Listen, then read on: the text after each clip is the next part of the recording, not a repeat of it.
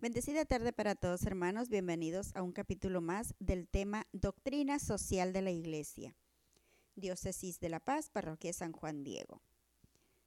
Y en el subtema tenemos el título, Si Dios ha creado el mundo por amor, ¿cómo es posible que esté tan lleno de injusticia, opresión y dolor? La Sagrada Escritura nos dice que toda la creación fue buena cuando salió de las manos de Dios y vio Dios que era bueno.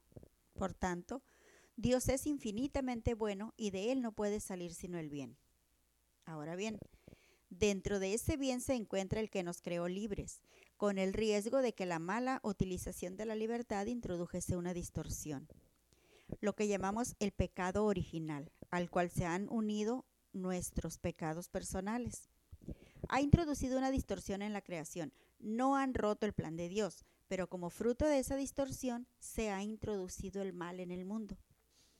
Por tanto, en la existencia conviven el bien que proviene de Dios y el mal introducido por la distorsión del pecado, incitado por Satanás, originalmente creado como un ser bueno, pero puesto por su rebeldía al, al, servicio de esa distorsión. Es muy importante tener en cuenta la existencia de ese pecado original, porque si uno intenta hacer una explicación de la realidad un plan de educación, ordenar la vida familiar, no va a tener en cuenta un factor clave contra el que hay que poner medios proporcionados. No se puede tener una ingenuidad sobre la humanidad.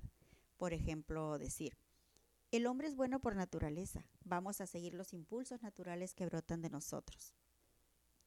Quien tenga esa ingenua forma de pensar, tiene un problema hay que contar con esa tendencia al pecado que ha dejado una herida y una inclinación al mal en nosotros. El pecado original es el dogma de la Iglesia que mejor puede comprobarse, puesto que vemos esa tendencia en nosotros mismos. Nuestra voluntad no acaba de ser la dueña de, de, nuestros actos, porque existe esa distorsión que explica esa contradicción interior. El hombre nace tocado, San Ignacio dice que el pecado es la cárcel en el que todos hemos nacido.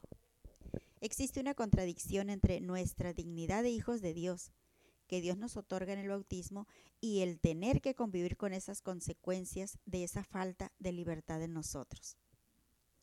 El mal que vemos en la naturaleza, en la naturaleza es un eco de esa distorsión, porque afecta no solo a nuestra alma, sino también a lo corporal, a la materia. Y un aspecto más es la existencia de estructuras de pecado, que se refiere a que cuando el mal tiene una fuerza especial, puede ocurrir que el pecado no sea solo una responsabilidad personal de uno y de otro, sino que por haberse extendido y reunido y reinado, perdón, en, en, en, determinadas situaciones o momentos históricos, se puede llegar a generar estructuras de pecado, dentro de las cuales una persona individual es muy difícil que rompa con ello. Por ejemplo, un soldado que es obligado a participar en una guerra criminal.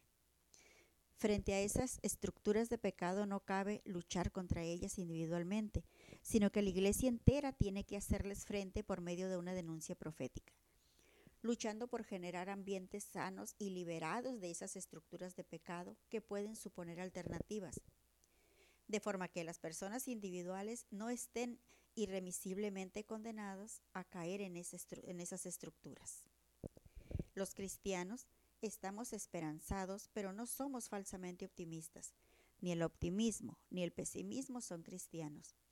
Porque el optimismo puede tener mucho de ingenuidad y el pesimismo suele tener mucho de amargura, de un tanto de desconfianza en la gracia. Los cristianos tenemos la esperanza que es confianza en que Cristo es redentor y que aunque llevemos adelante esta lucha en medio de grandes dificultades, Jesucristo y su gracia no dejan de caminar junto a nosotros y la resurrección de Jesucristo es la última respuesta al mal.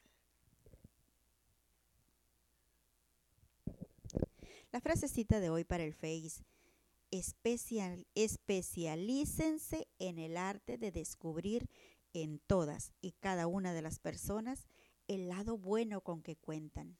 No hay nadie que solo sea maldad. nos dice Dom Helder Cámara. Y la cita para orar, hermanos. Yo he visto la opresión de mi pueblo que está en Egipto, y he oído los gritos de dolor provocados por sus capataces. Sí, conozco muy bien sus sufrimientos, por eso he bajado a librarlo del poder de los egipcios. Esta cita bíblica la encontramos en Éxodo 3, del capítulo 7, del versículo 7 al 8. Muchas, pero muchas gracias. Y nos escuchamos en el siguiente capítulo.